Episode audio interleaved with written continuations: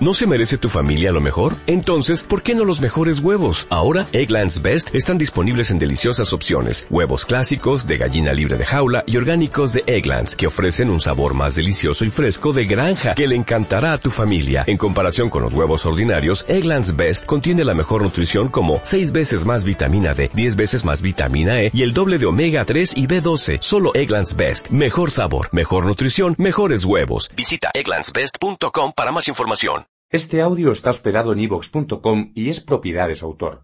ivox.com es el audioquiosco gratuito de radios y podcasts en español. La rosa de los vientos en onda cero.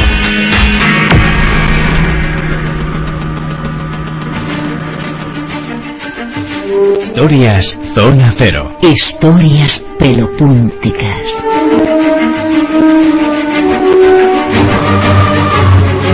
Como siempre, con Jesús Callejo. Muy buenas, Jesús. ¿Qué tal, Bruno? ¿Qué tal, Silvia? Muy buenas noches. Peor que tú. bueno, un poco más pálido si os veo. Buenas Sí. noches, te veo unas melenas, vamos, unos rizos, unas cosas, unas trenzas. Aquí donde las ves son naturales. ¿Cómo te ha crecido en tan Si me poco vieras tiempo? antes con, el- con la otra melena. No tiene rastas. No tengo rastas. No. Ni, ni podría hacerlas, porque en fin, con este corte de pelo... Pero ahora hay extensiones, tú no te preocupes. Ya, pero ¿dónde está lo natural? Ah, bueno. ¿Qué tal por Jamaica? Pues muy bien, la verdad que sí. Es un país de esos caribeños, exóticos, lleno de playas, lleno de... Pues eso, de ciertos encantos, leyendas y por supuesto misterios, que es un poco lo que fui a buscar, sin, sin olvidar pues el bronceado y sin olvidar pues otro tipo de, de placeres más mundanos. Pero también eh, de misterios está bien servida la isla. Al eh, lugar hacia el que 2.500 años eh, llegaron esos eh, nativos, los eh, arahuacos, los taínos, eh, generaron toda una serie de, mitos, eh, de leyendas, los pueblos fueron muy importantes, pero no ha habido nativo jamaicano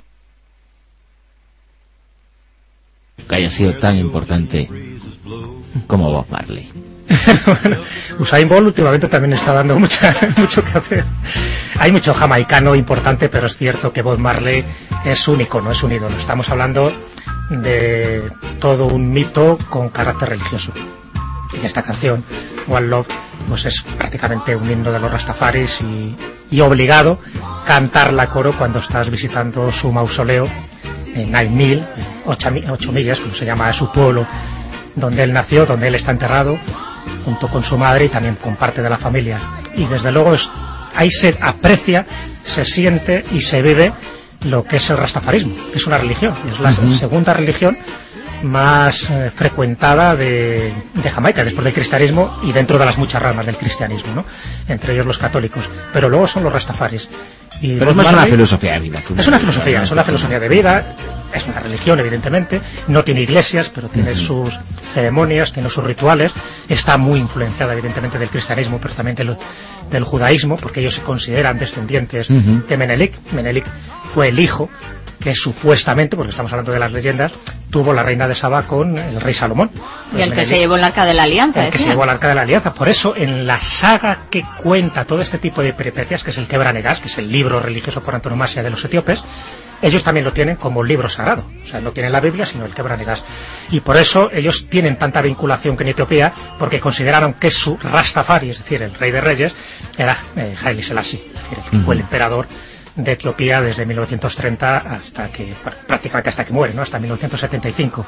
Y Haile Selassie, que tiene que ver con Etiopía y no tiene que ver con Jamaica, sin embargo está muy vinculado porque ellos, dentro de la esa filosofía de vida, dentro de la religión que tienen los rastafaris, consideran que Sion o Zion es la tierra prometida y esa tierra prometida está en África. Ah, Recordar que cuando los nativos de Jamaica pues de- desaparecen por distintas razones, como son los arahuacos, como son los caribes, como son los taínos, pues necesitan mano de obra y esa mano de obra, por una parte, por de los 150 años que estuvieron los españoles, pues cogieron también esclavos y también los ingleses en los últimos 300 años, y esos esclavos, ¿dónde los cogen? De África. Por lo tanto, ellos se sienten muy identificados con África.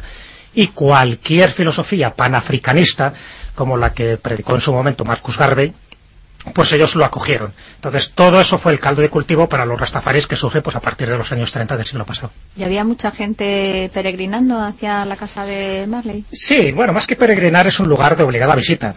Los rastafaris lo conocen, por supuesto, pero también los turistas. O sea, ir a Jamaica y no visitar la casa este mausoleo, porque luego tiene, tiene un pequeño museo en la capital de Jamaica, en Kingston, pero que, porque también vivió allí. Pero es menos interesante que este sitio, porque al, haber nacido, al estar allí hasta los 12 años, al tener mucha de su influencia, incluso la piedra donde él se sentaba o incluso donde él se apoyaba para inspirarse y para meditar, muchas de las canciones surgieron precisamente en esta casa, pues es como un icono por parte de toda aquella persona que ame el reggae, por supuesto como gran representante que es Bob Marley, o que quiera conocer un poco más de cerca lo que es el rastafarismo. Y el mausoleo que tiene, además, tiene todas unas con- connotaciones muy simbólicas, ¿no? Porque está elevado un metro del suelo, tiene siete distintos tipos de, de terreno o de material. Es decir, todo está imbuido de una cierta sacralidad porque le tienen así considerado, como un auténtico dios. Ahora le quieren hacer héroe, héroe nacional, para que tiene un pequeño problemilla, ¿no?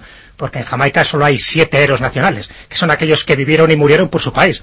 Entonces, claro, el caso de Bob Marley sí ha vivido por su país y es, ha dado una importancia internacional a Jamaica, pero no ha muerto por su país. Entonces, hay una controversia actualmente a Bueno, nivel siempre se político. pueden hacer van a una ¿no? excepción y lo harán y por supuesto le convertirán en héroe nacional. Pero bueno, luego tam- está Rita Marley, en fin, su viuda, que no vive en Jamaica, que vive en África, creo que en Ghana.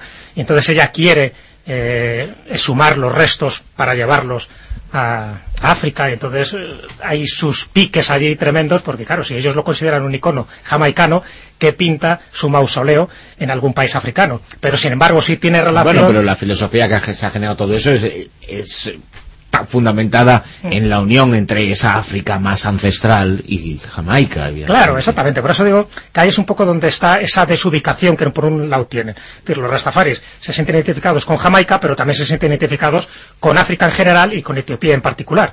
Pero por otra parte, mm, hasta que, según ellos, eh, Babilonia, porque Babilonia es un poco lo contrario de Zion. Zion es como eh, la tierra prometida, como esa África soñada por ellos, pero Babilonia es el capitalismo, es aquello, lo perverso, es lo que a ellos les ha esclavizado. Porque, claro, llegan como esclavos a Jamaica viniendo de África y a partir de ahí tuvieron pues todo un peregrinaje tremendo, ¿no? Muy doloroso hasta que se, se abole la esclavitud en el año 1834, pero hasta ese momento la verdad es que lo pasaron bastante mal. Y claro, ellos se sienten africanos.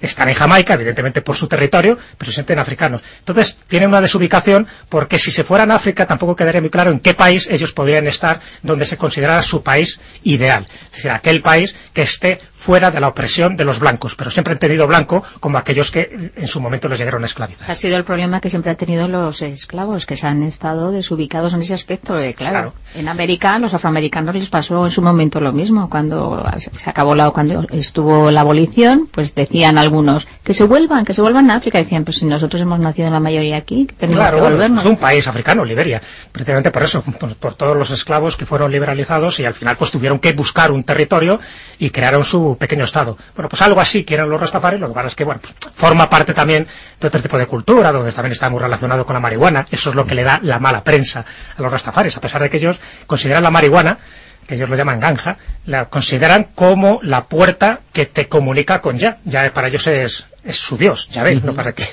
lo, lo simplifica diciendo ya. Y la marihuana, que consideran dentro de sus mitos que nace en la tumba de Salomón, es lo que les permite entrar en contacto directo con, con Dios. Entonces, por eso ellos lo tienen como algo más que un mero uso eh, social, sino que lo tienen precisamente para abrir las puertas de la percepción.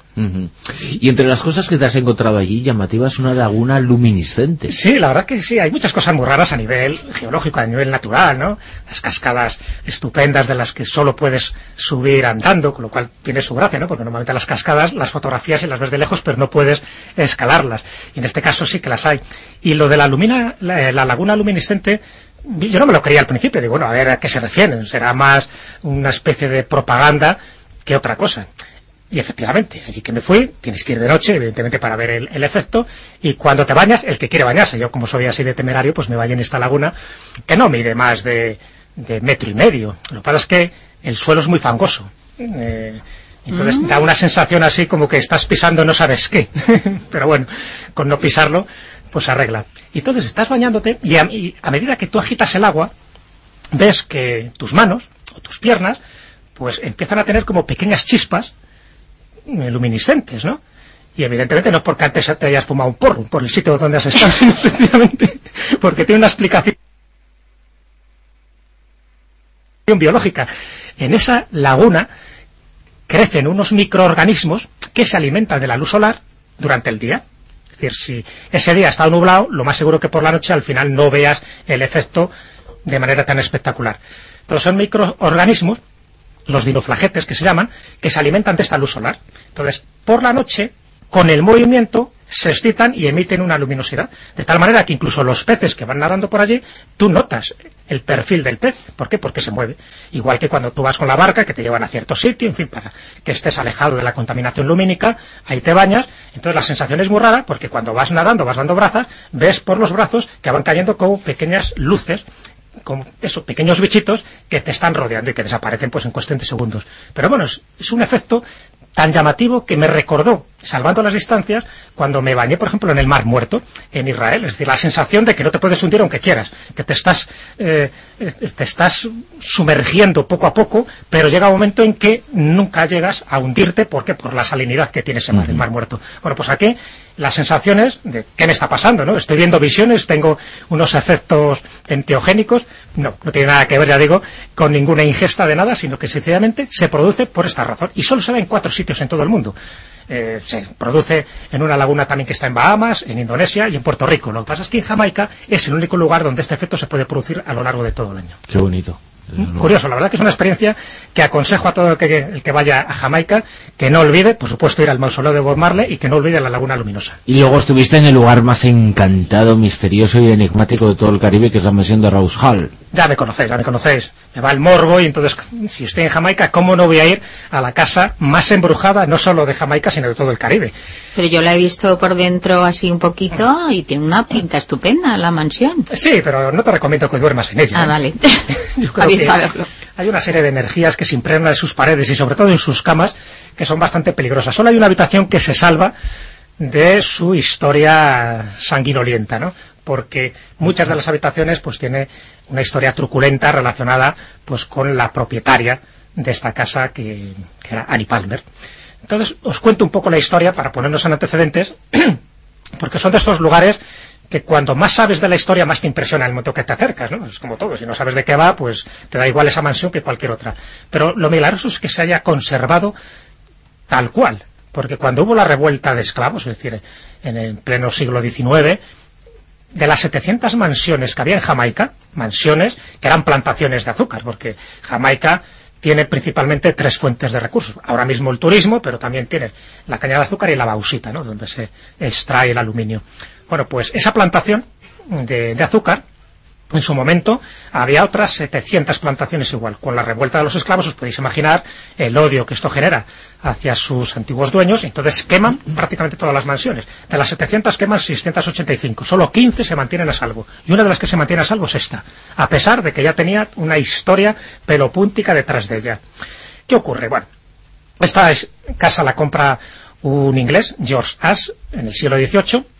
George Ash, este hombre se casa con Rosa, que por eso recibe el nombre de Rose Hall, pero Rosa no tiene nada que ver en esta historia, salvo el nombre que tiene.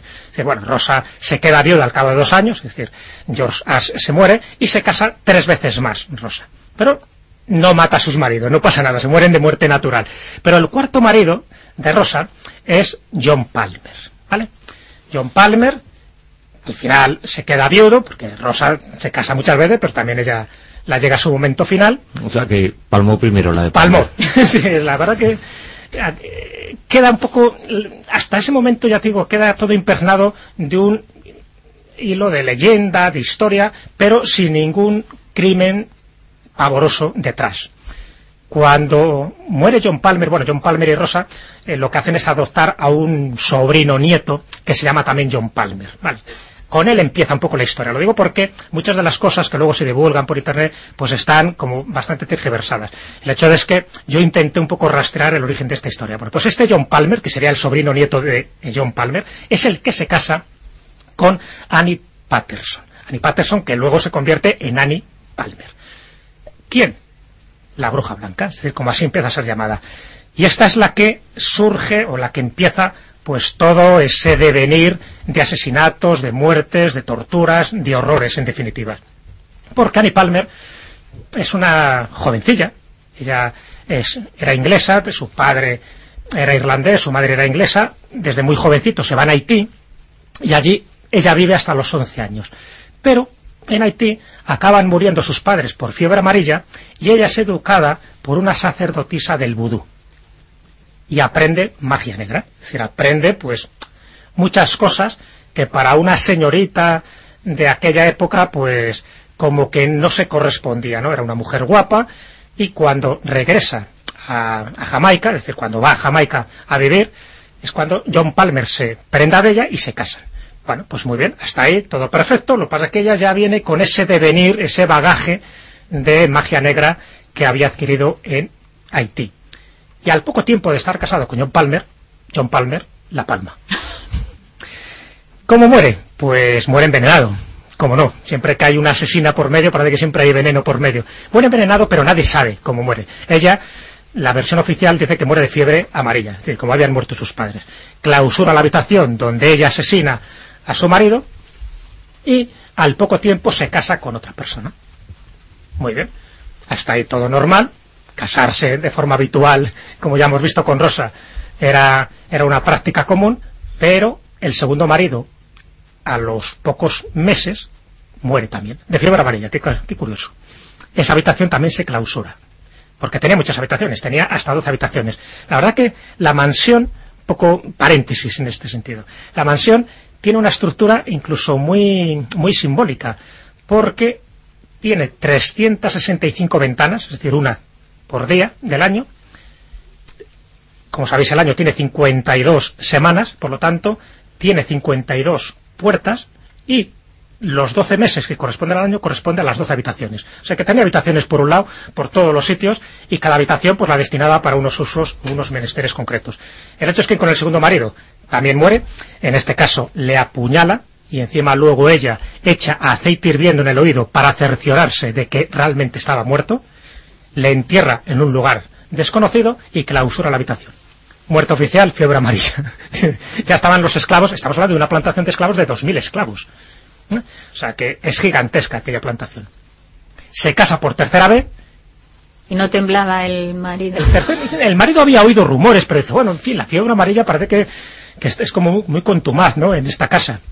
Y efectivamente, al cabo de unos pocos años, el tercer marido muere, y muere estrangulado. Pero no la estrangula ella, porque en aquella época ella ya tenía como amantes a una serie de esclavos. Porque en fin, era muy fogosa la mujer, hacía sus rituales, en fin, tenía sus, sus entretenimientos. Uno de los entretenimientos era salir al balcón, un balcón que se puede ver en la casa esta de Rose Hall, y ver cómo torturaban a los esclavos. Es decir, esclavo que robaba, le cortaban la mano. Esclavo que intentaba escaparse, le colgaban. Y además había colocado cepos de osos alrededor de la plantación, por si algún esclavo se iba, pues para que quedara mutilado con algún unos cepos de osos, que por cierto, uno de ellos se puede ver en la, en la plantación como museo, como un pequeño museo que está recogido allí. Así que el tercer marido muere. Entonces ya la gente se empieza a mosquear un poco.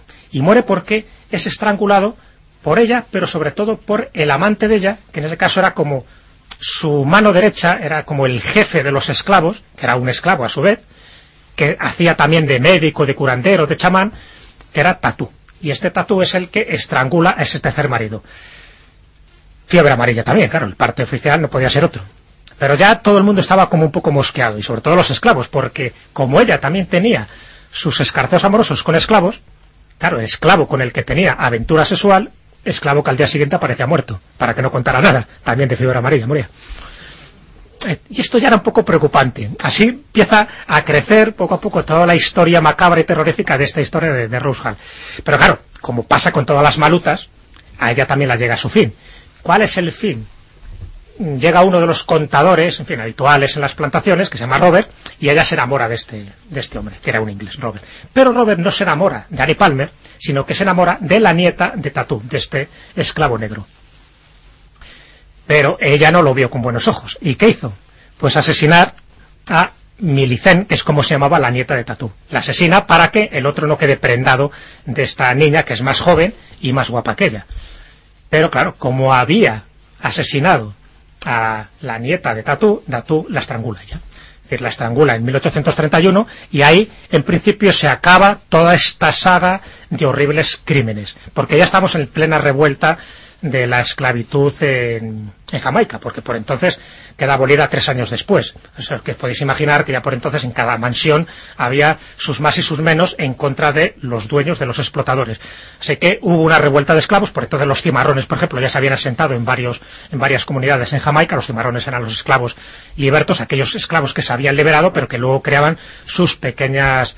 Eh, pues eso, congregaciones, como un poco para defenderse y para luego hacer incursiones en distintas mansiones y, bueno, pues asolar, ¿no?, un poco el territorio que ellos consideraban que era suyo y que, bueno, pues habían sido totalmente despojados de todos sus derechos y todos sus privilegios.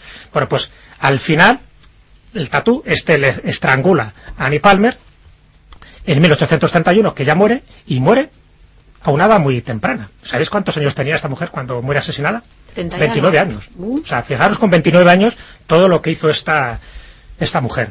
Pero claro, a partir de ahí surge la otra parte la leyenda. Es decir, esta es la parte de la historia que podemos decir, pero surge la leyenda. La mansión no es quemada milagrosamente, eso sí, destrozan todos los retratos de Annie Palmer, tú en la mansión no ves ningún retrato de ella. Al quemarla, destrozarla, desmembrarla, en fin, hacen de todo al cadáver, lo intentan enterrar en un lugar para que su espíritu no se remueva de su tumba. Lo que pasa es que luego recogen esos huesos, supuestamente pertenecen a Annie Palmer, y ahora mismo ya hay una tumba que dicen que a lo mejor contiene los huesos. A lo mejor. Pero como no lo saben muy bien, esa tumba tiene grabadas, bueno, mejor dicho, tiene pintadas tres cruces. Una en cada lado. Solo hay un lado donde no tiene una cruz. ¿Por qué? Y ahí dice la leyenda que la tienen para que ella pueda entrar y salir cuando ella quiere, porque como no se sabe si está dentro, mejor que tenga una vía de escape para que haga sus desmanes y luego vuelva otra vez a su lugar de reposo, que es la tumba. Entonces es una tumba muy curiosa porque ves tres cruces blancas pintadas, pero por un lado no tiene cruz. ¿Y en la mansión hay algún aparecido o algo? Claro, entonces ahí está la historia. Es decir, a partir de ese momento, cuando se reconstruye otra vez en el año 1966, gente que ha estado por allí y ha hecho fotos, pues en los espejos, en las habitaciones donde murieron estos maridos, se han encontrado pues de todo tipo de cosas. En el espejo se ha visto una cara femenina que se considera que corresponde a Annie Palmer y en otros lugares se han visto pues formaciones neblinosas, en fin, eh, bajadas de temperatura en algunos sitios, todo tipo de rastros fantas de fantasmogénesis que luego han sido recogidos en este tipo de fotografías que por cierto se pueden ver en el sótano, donde en las antiguas mazmorras todos aquellos turistas que han hecho fotografías extrañas y anómalas las han mandado allí y las han colocado en una especie de panel para que tú veas pues qué cosas más extrañas han aparecido en ese tipo de apariciones, en esas habitaciones. Y se dice que hasta 40 espíritus distintos se han llegado a detectar, a saber cuántos hombres y cuántos esclavos llegó a matar esta mujer. Con esa voz profundísima que tenía cuando aparecía en el escenario, todo el mundo se callaba esperando que dijera I am Johnny Cash. Que también cantó sobre esta historia. Johnny Cash tiene, el gran maestro del country, tiene una canción que se llama así, La balada de Annie Palmer, donde refleja, donde cuenta toda esta historia y empieza diciendo, una vez fui a Jamaica a un lugar llamado Rose Hall Plantation. Y lo podemos escuchar, si os parece. Vamos a escuchar a Johnny Cash.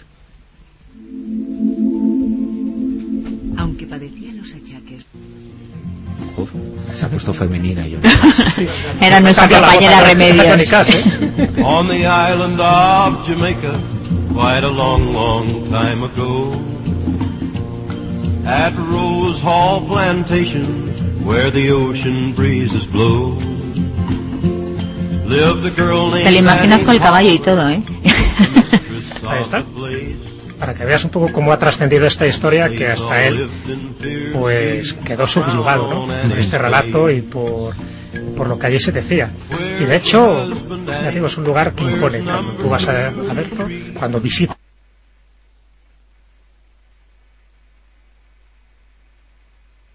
las habitaciones, sobre todo la segunda planta, que es donde ella tenía su habitación, donde mató a todas estas personas, incluso hay una maldición. Es que cuando empezaron a, a reconstruir esta mansión que quedó muy deteriorada a pesar de que no se, no se quemó pues lo, en principio ahora lo tiene la familia Rowling que, que han creado un campo de golf alrededor de 18 hoyos, uno de los mejores campos de golf del mundo. Pero pues antes lo compraron los Henderson y el ama de llaves mientras estaba limpiando la casa para que ellos vivieran allí el ama de llaves se cayó desde el balcón donde Annie Palmer contemplaba las ejecuciones de los esclavos. Entonces los Henderson dijeron cuidado, cuidado lagarto, lagarto vámonos de aquí que esto es peligroso sin embargo los Rowling de momento ahí sí They'll show you Annie's sitting room and the whipping post outside. But they won't let you see the room where Annie's husband's died. A ti Jesús no te despedimos porque mañana te tenemos en la tertulia, ¿verdad? Hombre, por supuesto, aquí estaremos, que además esta semana ha sido pródiga en noticias, ¿no? Sí.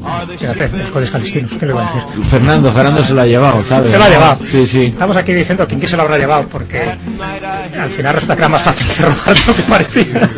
Cinco cámaras y ninguna apuntando al CODES. Aquí ni MacGyver, vamos, se cuelan por cualquier parte.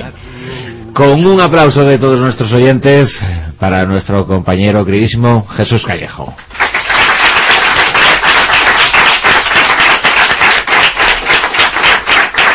La rosa de los